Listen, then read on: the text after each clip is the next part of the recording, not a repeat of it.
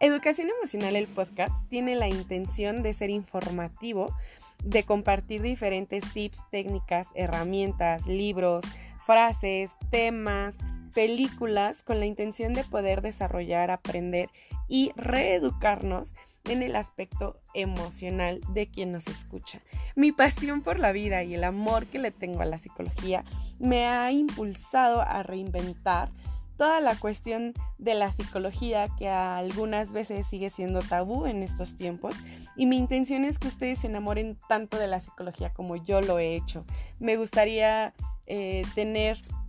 este espacio para que ustedes puedan conocer un poco más sobre sus emociones, aprender sobre ellas, aprender sobre ustedes y saber cómo